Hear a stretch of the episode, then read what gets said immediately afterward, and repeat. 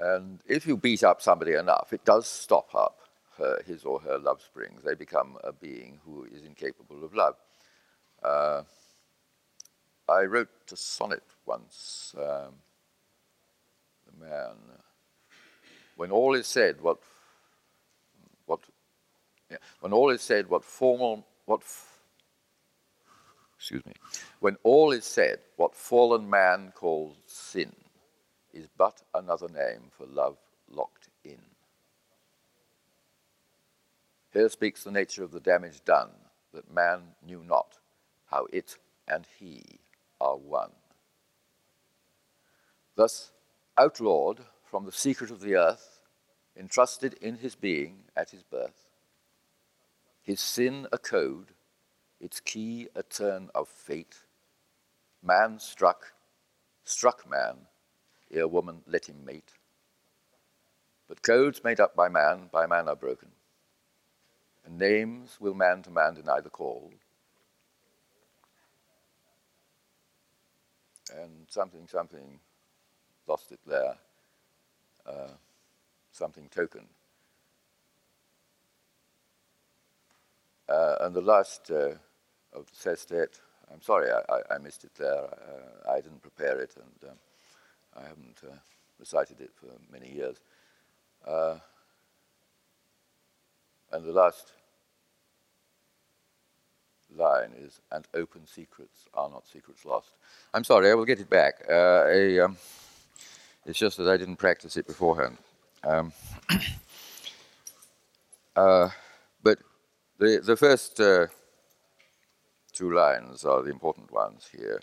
When all is said, what fallen man called sin is but another name for love locked in. And a uh, there it is. It's, just what the whole thing I've just said, isn't it?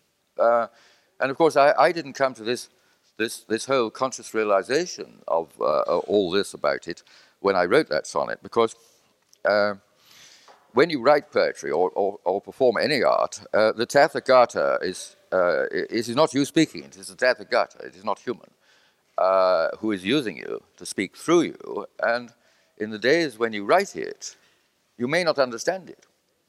I mean, I, I sort of understood this. Uh, it was a very, uh, very beautiful sonnet and had a tremendous effect, especially on men. And um, Ronnie thought it was the best sonnet I'd ever, ever written, and uh, it was at the time. And uh, uh, I was applying it to myself then. Uh, I see now how it applies to my mother. This, this love locked in, this, this little girl uh, crying, uh, I'm no good, nobody wants me, nobody loves me in this big, great big room, and that's who she was. And that, that was her sin. When all is said, what fallen man calls sin is but another name for love locked in. And it's not true she was without love. Uh, this pointed out, this, this, this woman pointed out, yes, she did show her love in the only way she could. A, uh, she realized that she, she was oppressive to her, to you, all this year, you know, through the year, except in the summer. And she fought with my father to get us a beach house. My father wouldn't have it. Yes, she fought and she fought and she won. And while we were there, she let us free. We roamed all day and only came back for meals and then ran out again and um, did all the most dangerous things. Uh, a, uh, and we knew all these creeks and all the inlets and islands, and we were in heaven. And she did that. That was the way she expressed her love.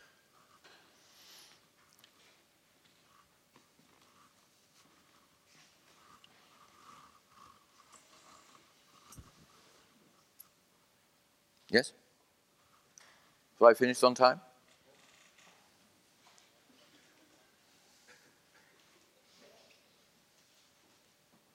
What are you giggling about? Oh, you're giggling about him, aren't you?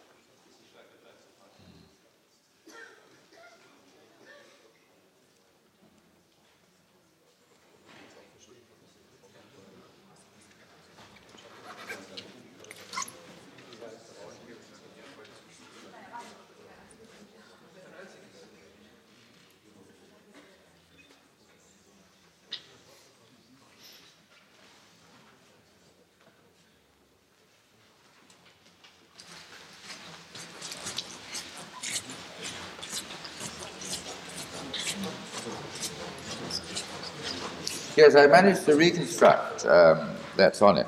Uh, hope I can read my own writing now. When all is said, what fallen man calls sin is but another name for love, for love not.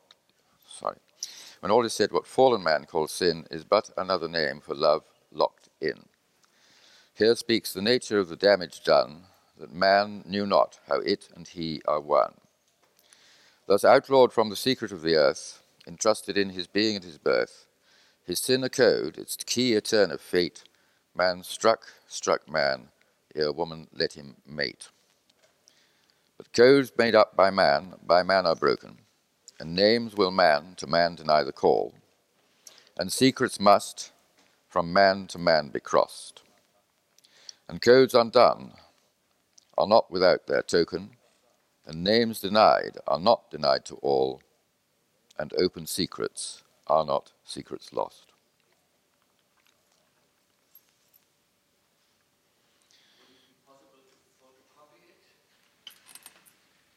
You'd be breaking the law if you did. Unless I gave you permission. But I would. Provided you didn't publish it.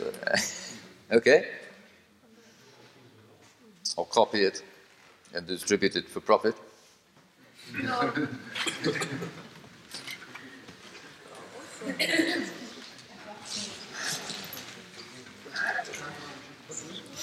but I have some even more beautiful poems. Uh, you know, about uh, 400 of them uh, unpublished. All my best poems are unpublished still. And uh, it is, of course, impossible to translate poetry. It's very difficult to translate the, the, the tales. Um, because the the um, uh, the symbolism is so exact. But of course, with, with poems, it is it is the only way to translate a poem is either completely literally, uh, and you don't get all the the scansion and the rhyme and everything, and um, a, and so you don't have the effect of the magic. Uh, because it is perfectly magic that, that writing can be put into this pattern, and yet every word is the exact word uh, that, it, that is correct.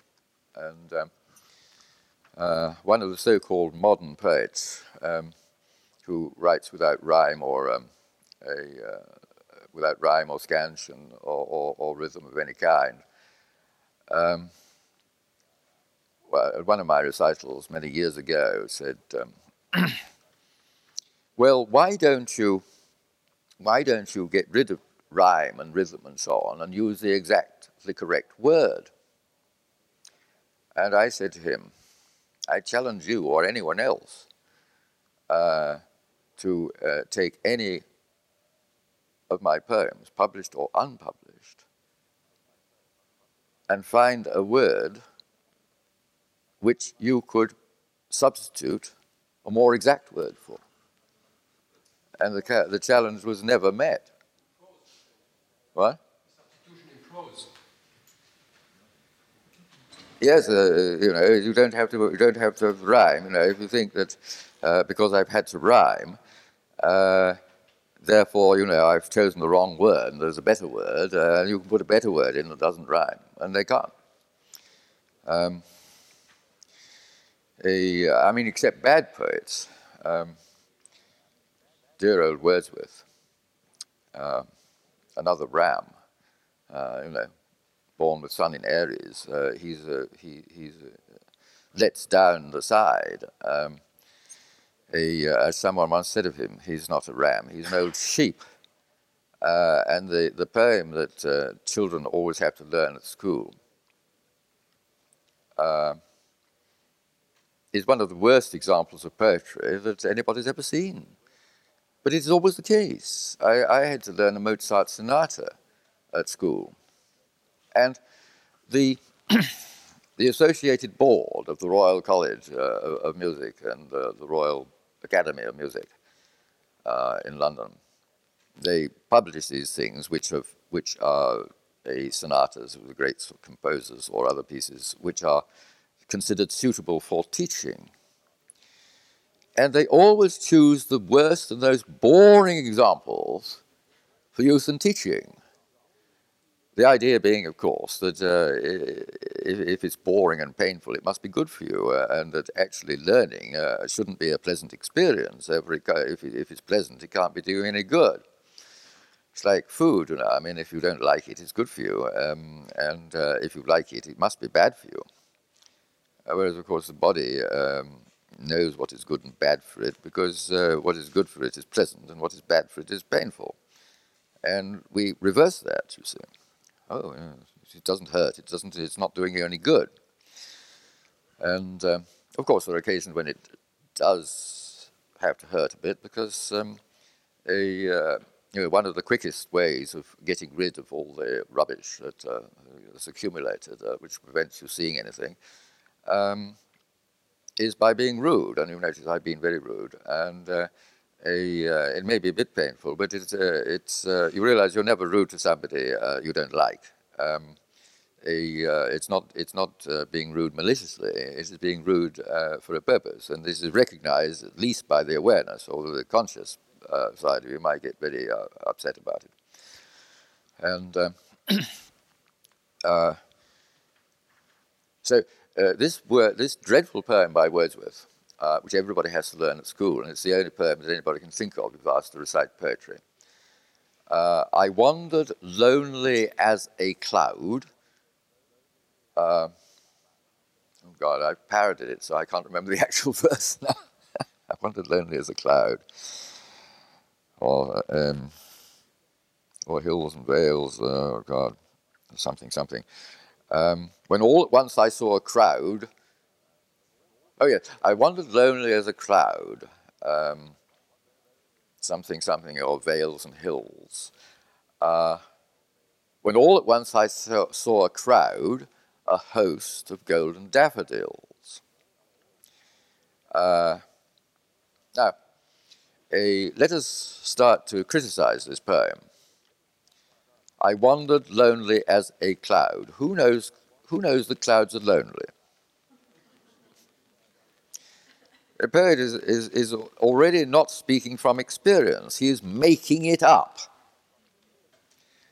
Uh, or something, something, well, uh, hills and vales is a cliche, and he turns them round so it doesn't look so bad. He says vales and hills. Uh, I can't remember the rest of the line, or something, something, vales and hills, uh, would wander over vales and hills, something like that. When all at once I saw a crowd.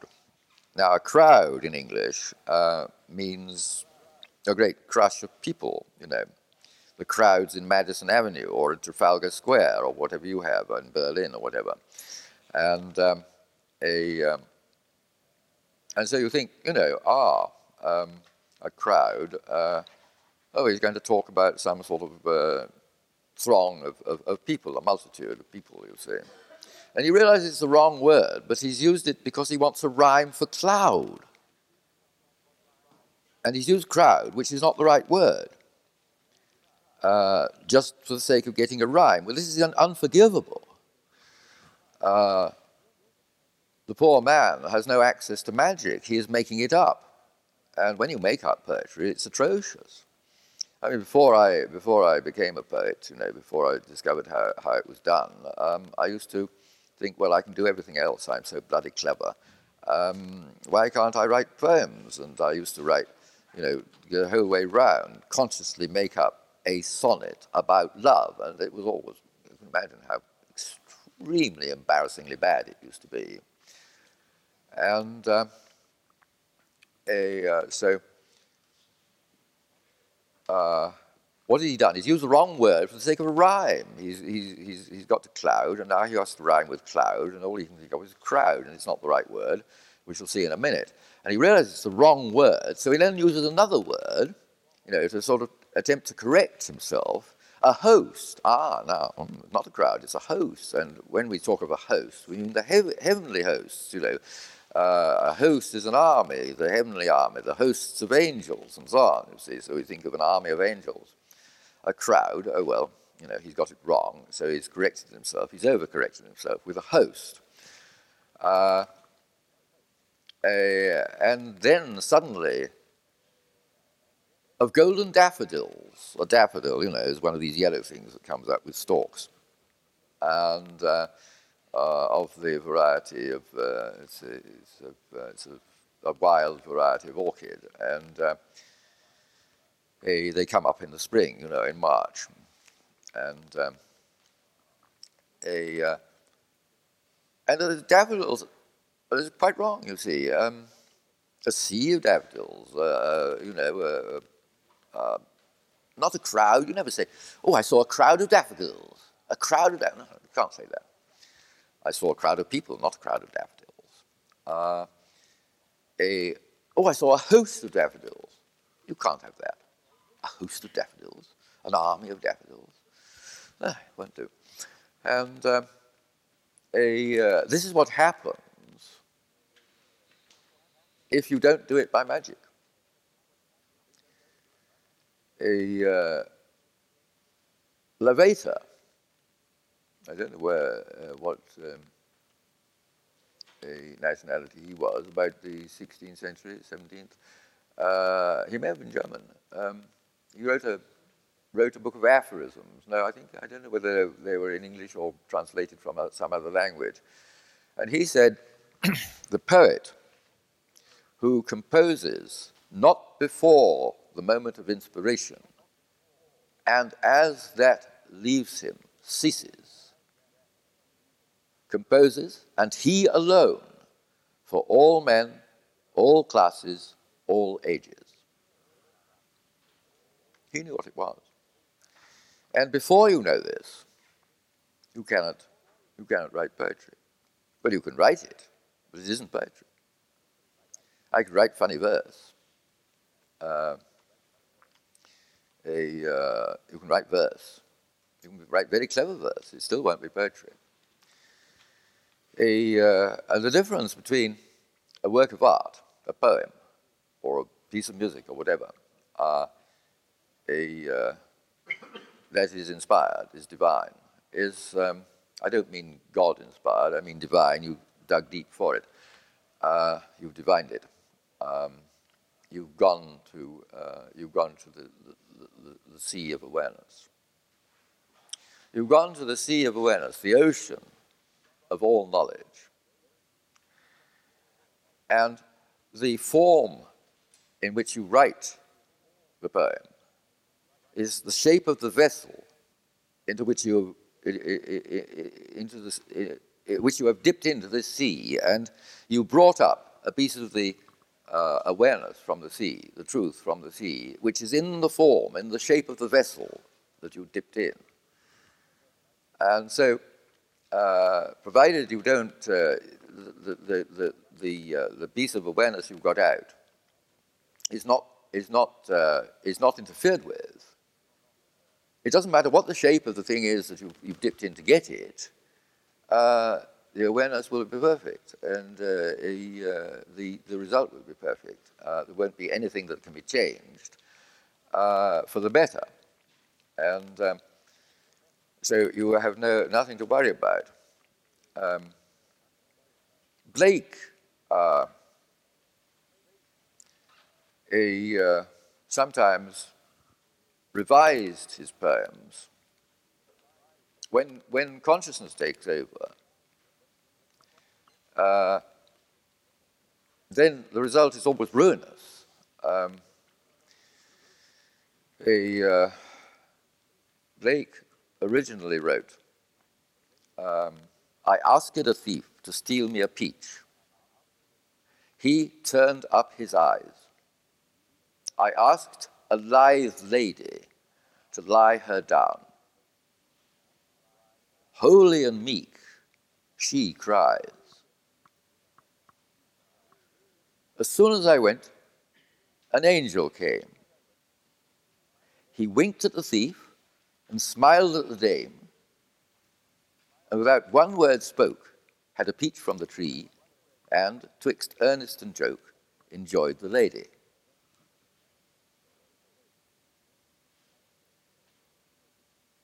Now that poem is perfect.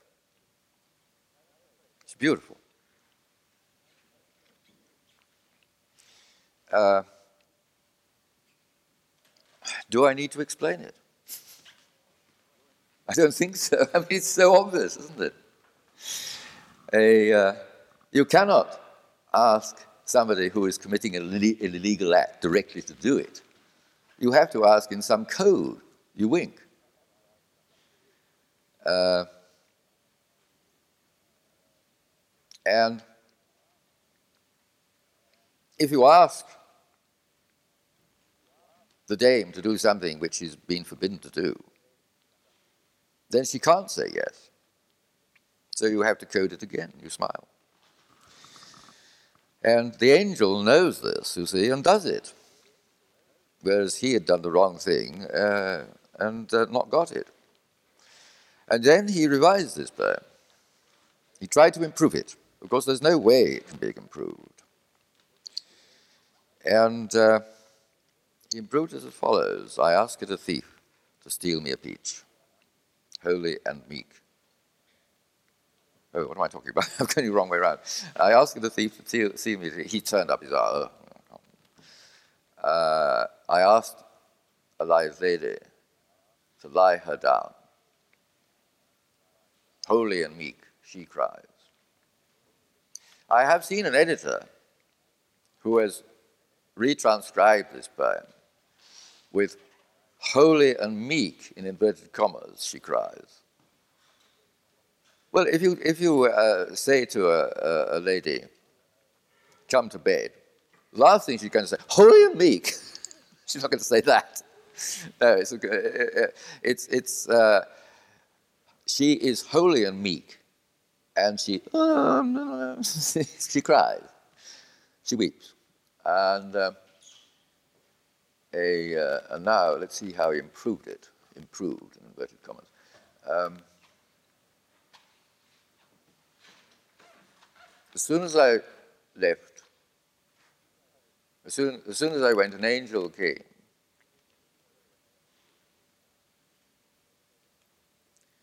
He winked at the thief and smiled at the dame. So far, it's all the same. He winked at the thief and smiled at the dame. And without one word said, said, pronounced said, S A I D, without one word said, had a peach from the tree, and still as a maid, enjoyed the lady. Uh, now, there's very little changed. Uh, remember the first time he said, without one word spoke. Had a beat from the tree, and twixt earnest and joke enjoyed the lady. Um, now he's tried to improve this, but it's, it's not the magic now, it is the conscious wrecker that is here. Fortunately, he left uh, his first draft, you see, which editors have sensibly published, uh, but uh, the other one was published too. And uh, a, I'm sorry, this is rather difficult because it's, a, it's English poetry and it's, it's even very subtle, the difference in English. But said, well, it's just a rhyme with now what he, what he wants to put, and still as a maid. Enjoyed the lady. Now, still as a maid, uh, what he consciously desired to do was to get more into it. Uh, still as a maid, a maid is a maiden, you see, uh, Virgo intacto. Uh, and he wanted to show how magic the angel was, because the angel was magic, and so could have have the have the lady, and she'd still be still be a maiden after he'd had her. You see, so the angel is magic, and that, that goes in there. But still, as a maid, has another meaning. That the maid is still; she doesn't move. And um, there's a very uh, interesting passage in. Uh, Lord Chesterfield's um, letters to his son, which is a great long book where he advises his son how to um, everything about the world and, and, and how to cope with it. And one of the questions in one of his letters is um, a uh, how do you tell a uh, uh, if you're in bed with a lady or a slut? Answer ladies don't move. Uh, it was considered um, that only the man enjoyed sex and the woman endured it. And therefore, she mustn't show she's enjoying it by moving about. Uh, and um, a uh, facilitating the proceedings, she's got to cry absolutely still and think of England. Uh, which was the way, in fact, that, I mean, uh, these poor girls were brought up to be frigid.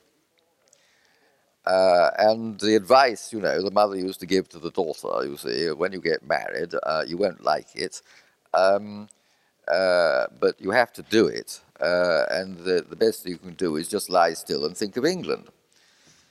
And and you know, that's the joke.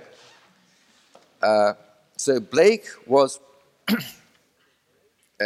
producing all this, you see, and trying to get it in.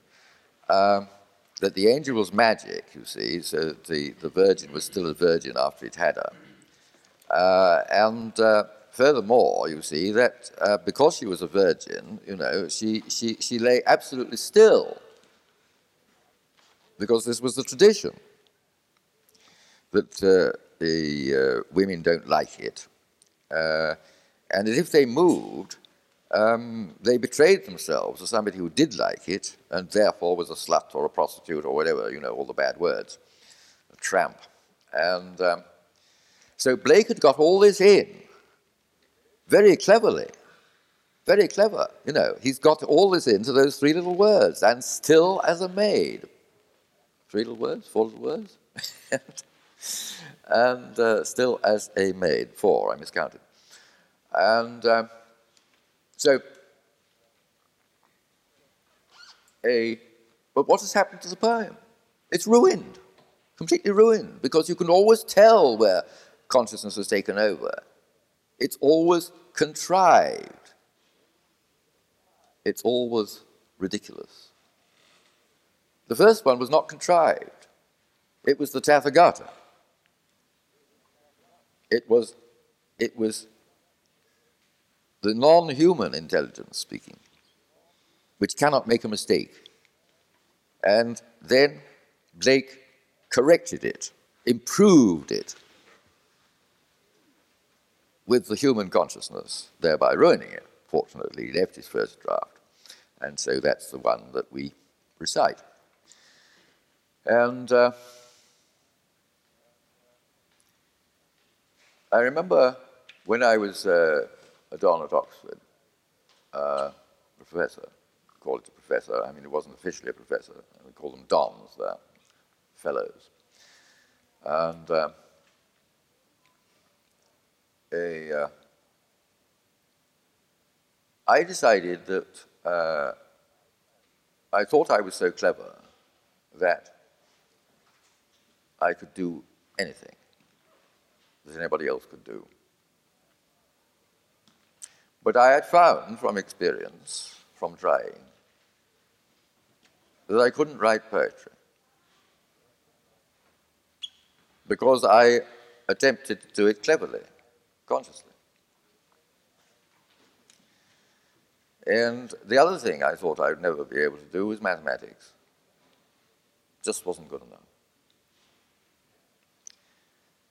And um, always is in life, the things you can't do the things you have to learn to do. And for years and years and years, I couldn't write poetry. And um, because I thought you did it consciously, as, as in fact people still do. Academics still think that poetry is crafted, it is made up, it is thought out. It is never thought out. You do it, you're completely unconscious when you do it. And if you aren't, it doesn't, it, it, it's no good. I learned later that um, a, uh, uh, when in fact I started, it happened to me. Uh, I learned, I didn't know what it was, I didn't know what had happened. Uh, and then I read Robert Graves, who speaks of the poetic trance. And, uh, and then, much later, of course, I learned that Sakyamuni always spoke in trance.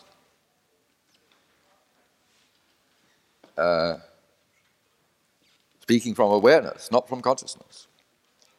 And I wrote Laws of Form in trance although I wasn't enlightened, it makes no difference. The point is that when you, uh, when you speak from awareness, and you can do it whether you're enlightened or not, uh, it is perfect. And a,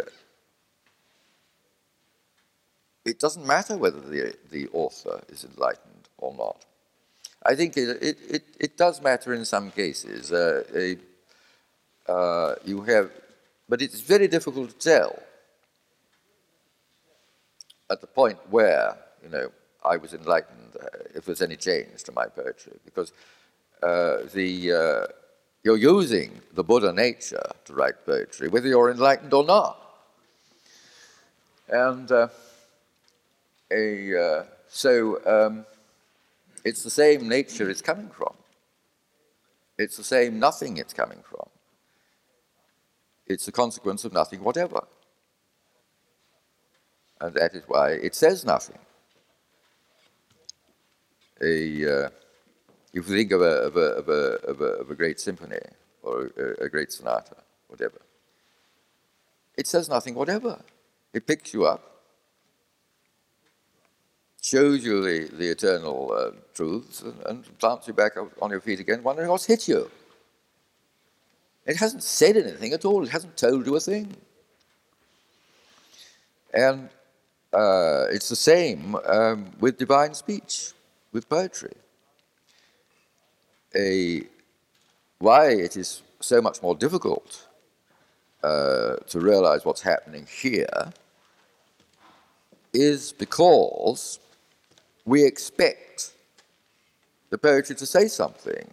We expect you know, we, we, we bring in all these, uh, all these um, things associated with speech, like opinion and, and belief. Uh, we think we have to believe or disbelieve it or something. That is why music is so instructive, because we don't think we have to believe the music or disbelieve it. And it's the same with poetry, any art. Belief, disbelief is completely irrelevant. Because nothing is being said.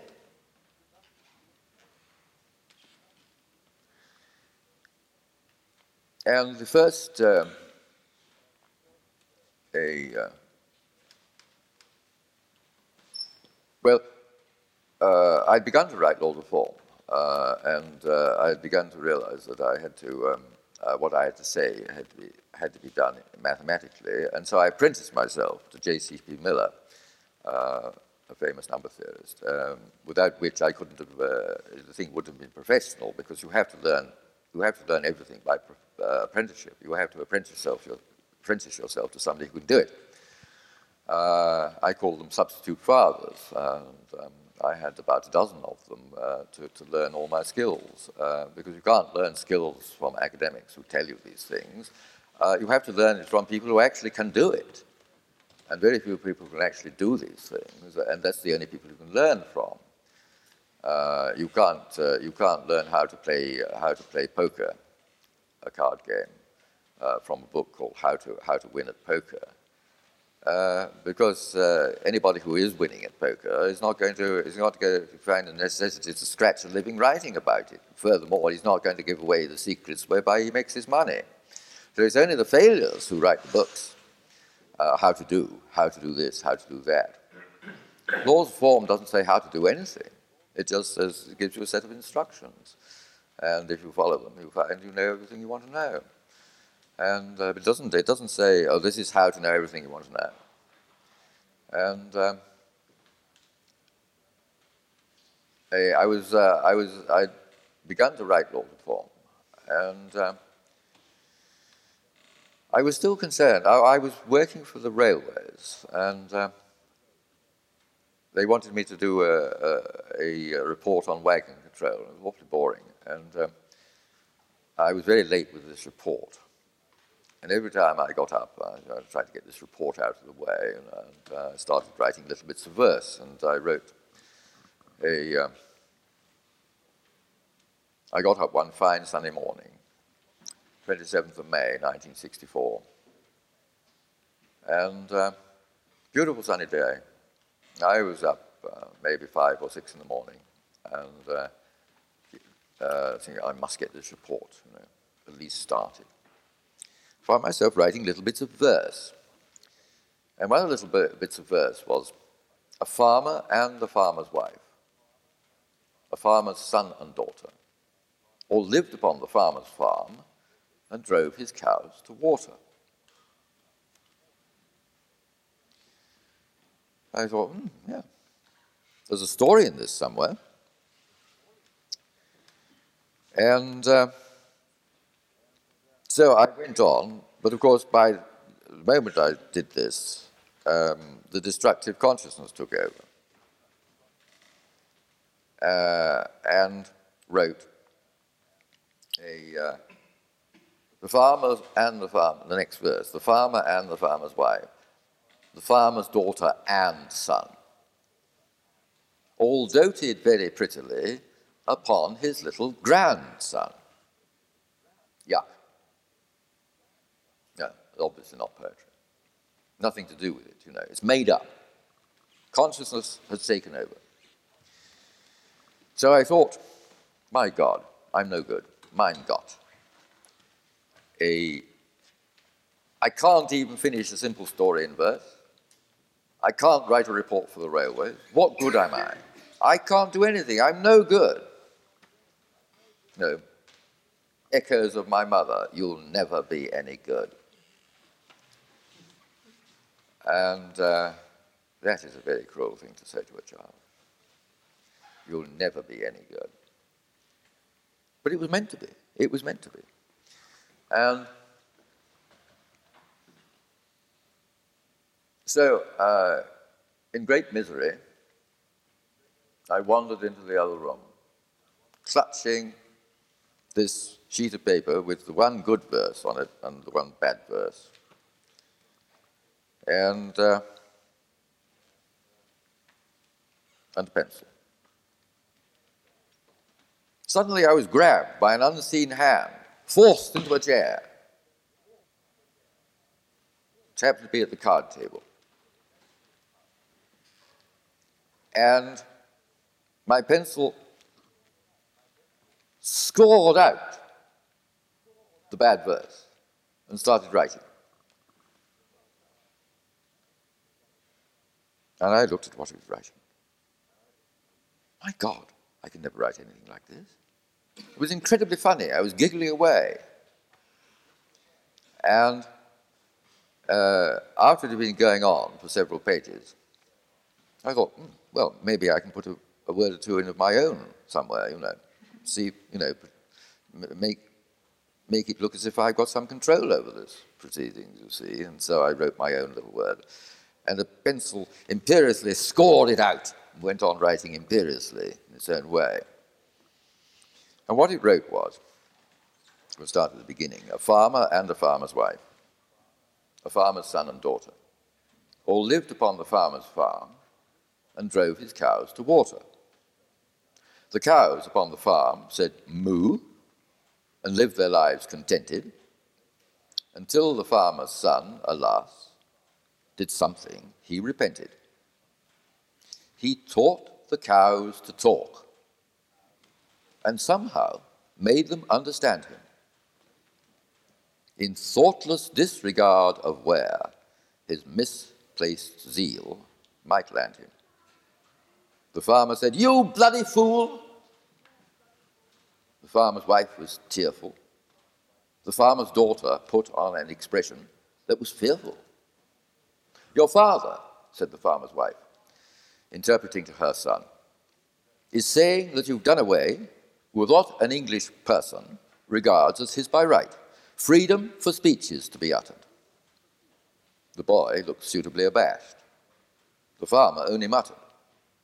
The daughter, the daughter saw the point and said, We make the cows grow fat, we drink their milk, we eat their meat.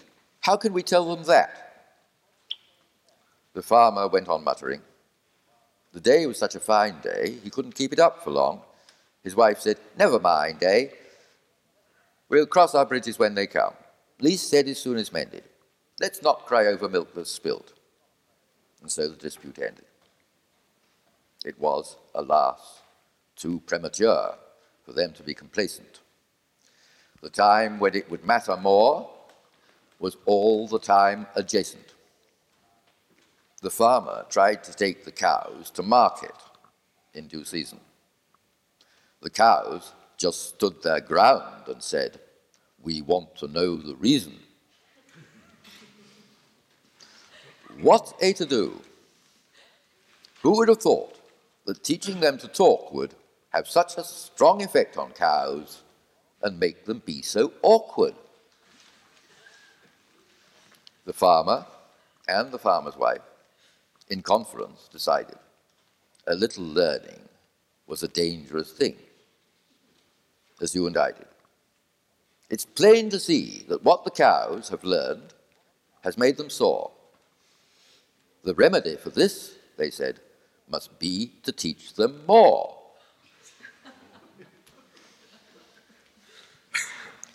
and in the local paper, under vacant situations, the following advertisement appeared A man of patience is wanted. The position is unusual. The knowledge he should know above all other things is animal psychology.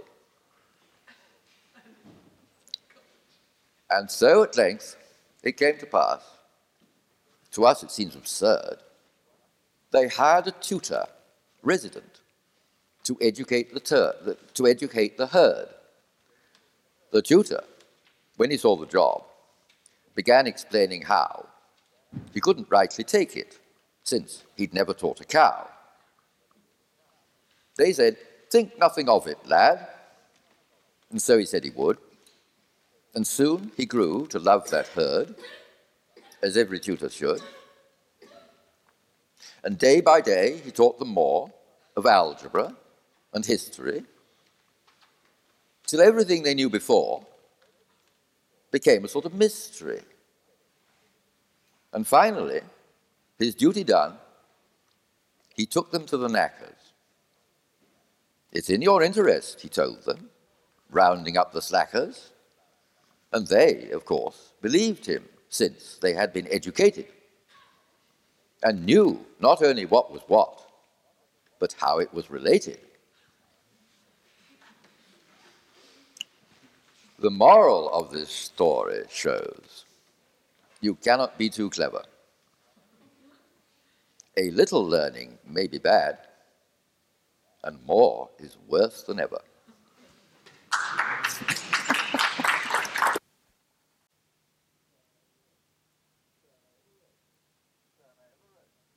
poem I ever wrote. and I was astonished by it. I looked at it you know, the, the pencil finished, you know, crossed out everything I tried to put in consciously, and just not having that, you know, and wrote this thing. My God, yeah. I looked at it. I could never write anything like this. Far too good. I couldn't write anything as good as that. And, uh, and the, the, the extraordinary experience was that I was taken over. And I had no idea what was happening. You know, I mean, I was looking at what was being written. I, my God, I was giggling away. It's so funny. And, uh, but my funniness, you see, um, somebody asked me yesterday um, if I took what I said seriously.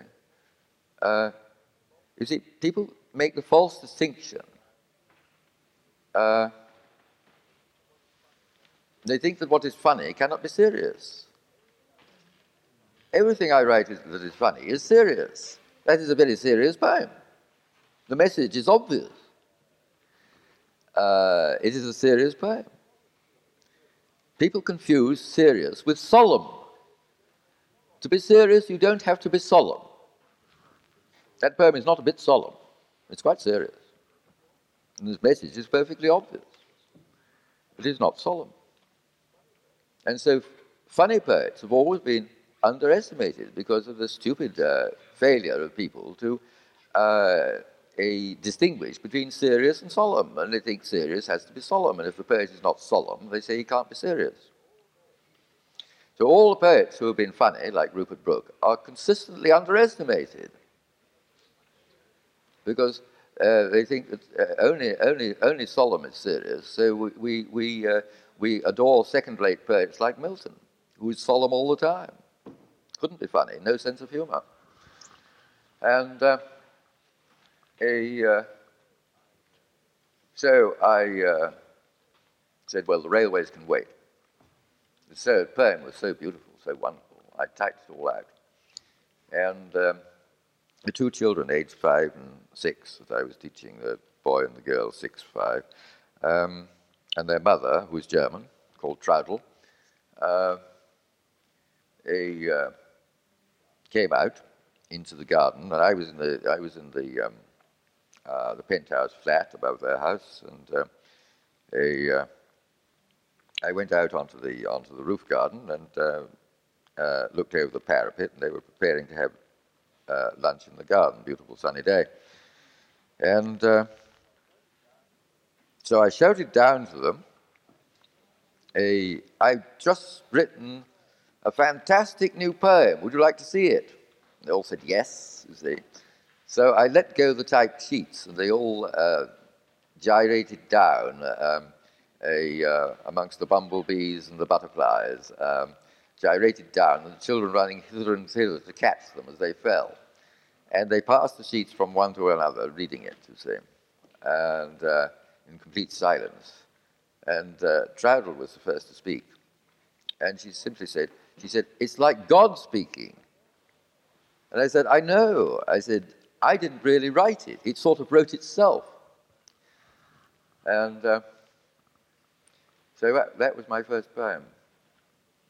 And because I, I was just a beginner then, uh, I thought, oh, I'm a poet now, I can do anything. And uh, once you think that as a beginner, you come to grief. Um, and there was a little girl uh, in, a, in a greengrocer's shop where I used to buy my vegetables, uh, just the next block. And uh, a, uh, she must have been about 17 or something. I fell in love with her. Uh, well, it's not true. I fell, I fell in lust with her. She actually exactly fitted my fantasy. And I, I, I, projected onto her very strongly, you see. And, uh, but I never, never, you know, I never admitted this, you see. I just used to use her as a masturbatory object. And, um, uh, you know, I was terrifically in lust with her. And I used to go in the shop when I didn't need to and buy more vegetables than I needed just to have another look at her. And uh, one day I was walking down Victoria Street uh, from Victoria Station towards the river.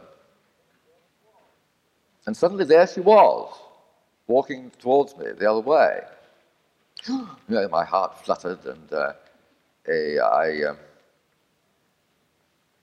uh, I thought, shall I say something to her? You see, uh, and I was all tongue-tied, and um, I thought, no, no, she'll think I'm silly. You know, she may not remember me at all. You know, I just look silly. And uh, by the time, you know, I was still thinking what to say, and um, she'd passed. Oh, it's too late now. It wasn't too late. I could have run after her. I could have shouted, but I didn't, you. And you know, when this happens, uh, you always regret it. You always think, my God, you know, I mean, I, you know, what a coward I am, you know. And um, a, you always think what you might have done. And um, what an opportunity wasted. And because uh, we're all so afraid of, so afraid of rejection uh, that we, we spend our lives in, in misery, in prison, you know, in order to avoid rejection. And um, I mean, we don't, uh, we don't ask in case she, she, she says no, or who are you, or whatever, you know. And uh, uh, the worst thing it could possibly be is what it is now, you know. I, I, I haven't asked her, and so I am uh, self-rejected. And uh, so it can't, it can't be any worse than that. And uh, she might even say yes, or I'd like to meet you, I. But, so I went back. I was so obsessed with this horror that I hadn't spoken to her, you see. I thought, well, I'd write my next real poem. And I began, I saw you, my sweet, in Victoria Street. I wish I could say you saw me. You walked by me there with your head in the air as if there was nothing to see. The pace was so fast that the vision was past by the time I'd prepared what to say, to greet you there when I saw you there then, proceeding the opposite way. That is beautiful. Then the intellect took over. And right, what it wrote was so embarrassing that I, finally I, I, I destroyed it. Uh, a, uh, it had lines like uh, blah, blah, blah, blah, blah. Then I stood still like a statue, uh, blah, blah, blah, blah, blah, blah. And even my thoughts still looked at you. And uh, a, it was facetious. It was facetious. Uh, and ending up, and I dream of your love in the shop where you serve, where I see you, my sweet, every day. And uh, of course, when you, there's no difference in the feeling, you see, uh, as whether you've written something very good or something very bad. Uh, you feel equally proud at the end of it, you see. And so I proudly showed this to who said with elephantine German tact, Well, it is not quite so good as the one about the cows.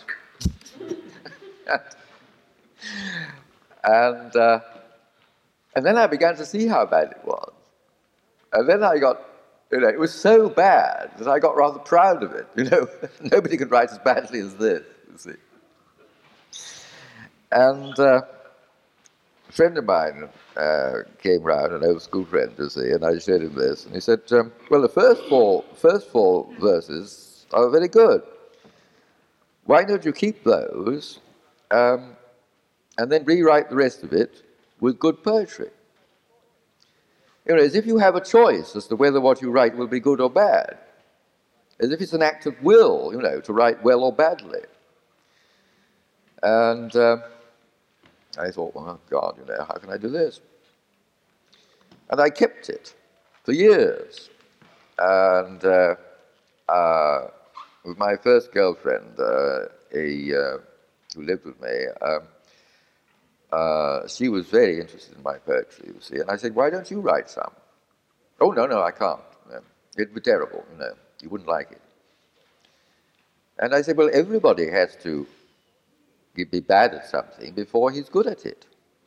Oh, I don't believe that. I don't believe you ever wrote any, anything bad, any bad poetry. You, you couldn't. And so she, she wouldn't write anything of her own. And so I said, Well, I can write bad poetry. I'm going to show you something really bad. And um, so I gave her this dreadful poem, which was so bad. I mean, it's embarrassingly bad. It was, it was obscene. It really was obscene. I, unfortunately, I destroyed it in the end because I thought it might be when I was dead, uh, found among my effects and published as one of my representative poems. And I thought, well, I better not allow that. I, do, I wouldn't mind now, you know, who cares? But uh, I, am awfully sorry I, I, uh, I, I, destroyed it because it, it, it's so bad that um, uh, it, you know, it's inconceivable and I can't re- recreate it. And um, anyway, I said, here you are, take this into the other room and read it. So she took it away with her, and five minutes later came back, blushing with embarrassment. And I said, Could you write anything as bad as that? And she said, No, I couldn't. And it released her. And she wrote the most beautiful poetry. And it is so stupid the way we educate. Because the way to educate is to give the child permission to do it badly. Instead of which, we punish children for doing it badly. And therefore, they don't create at all.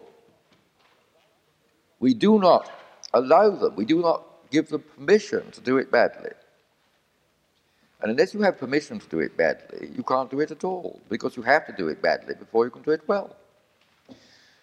And uh, here was this terrible poem. And what my friend said, why don't you keep the first four verses and uh, rewrite the rest of it? And I used to sit with this first four verses in front of me and, and uh, hope that the muse would come back and um, do it. Now, what was wrong, you see, what I was so afraid to admit, we shall see in a minute. Because I was brought up in a so called public school in England, uh, which is very cruel uh, you know, sometimes sometimes the boys kill one another. Uh, a, they torture torture each other, and um, a, uh, one thing is you're never allowed to admit you're afraid of anything.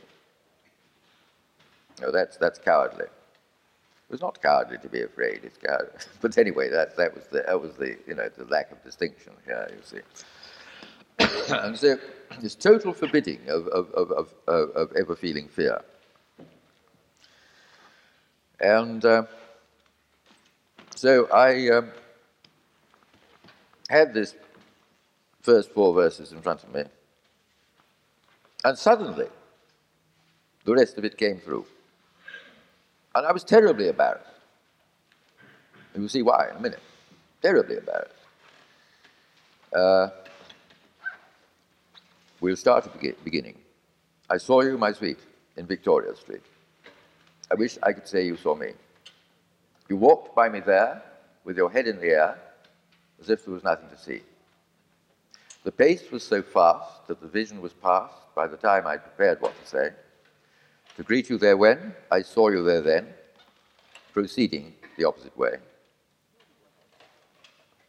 You were not blind. I was out of my mind, afraid of being rude or improper. Afraid you'd say, Who the devil are you? Afraid that I might come a cropper. Afraid of being paid in my own coin. Afraid. Afraid of being seen to be hollow. Afraid if I wink of what others might think. Afraid to say, Lead and I follow. Afraid to say, What the others have got, so have I. Let them follow my lead. Too frightened to make the first move and take what men ever must take that they need. Who am I to say so?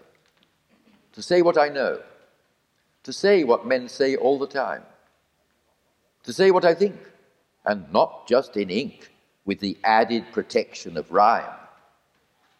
Why can't I say I am in love with you?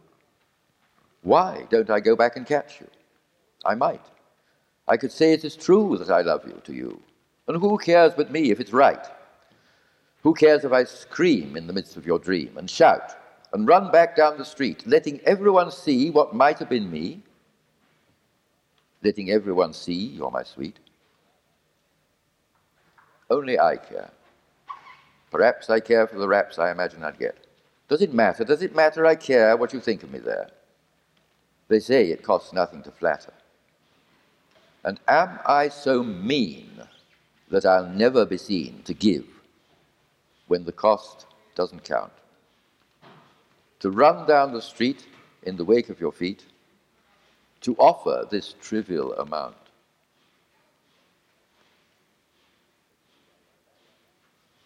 Well, you see why I was embarrassed. At last, the truth had come out. I was afraid.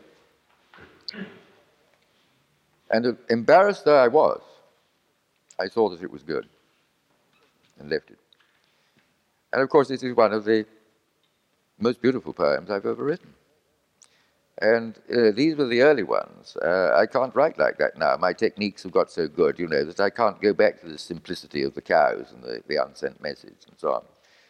Uh, and uh, fortunately, um, there came a time when I started to improve them, you know, with the intellect. Very fortunately, I kept the original drafts, and all the improvements are now not there. They're exactly as they were written. And um, how did we get on to this?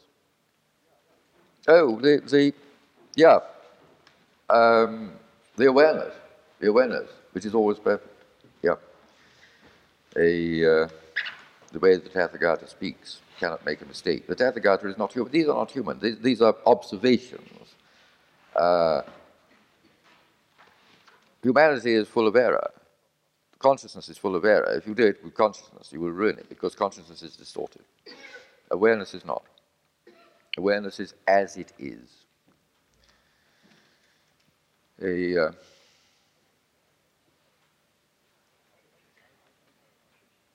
oh, yes, I, I, see how we're not talking about anything, are we? No. Um, I, I, just, I just uh, able, was able to complete this poem, and so we talked about how they were written. Yeah. yeah. Are we at the end of the lesson, yeah? What? Is the time finished? Oh, you don't know? Well, I don't know. How long am I supposed to go on to? Till when? Twelve? One? One. We got. Uh, we could stop, couldn't we? Yes. Or go on if anyone wants to. I don't think. I think we've reached a sort of natural close, haven't we? Yeah.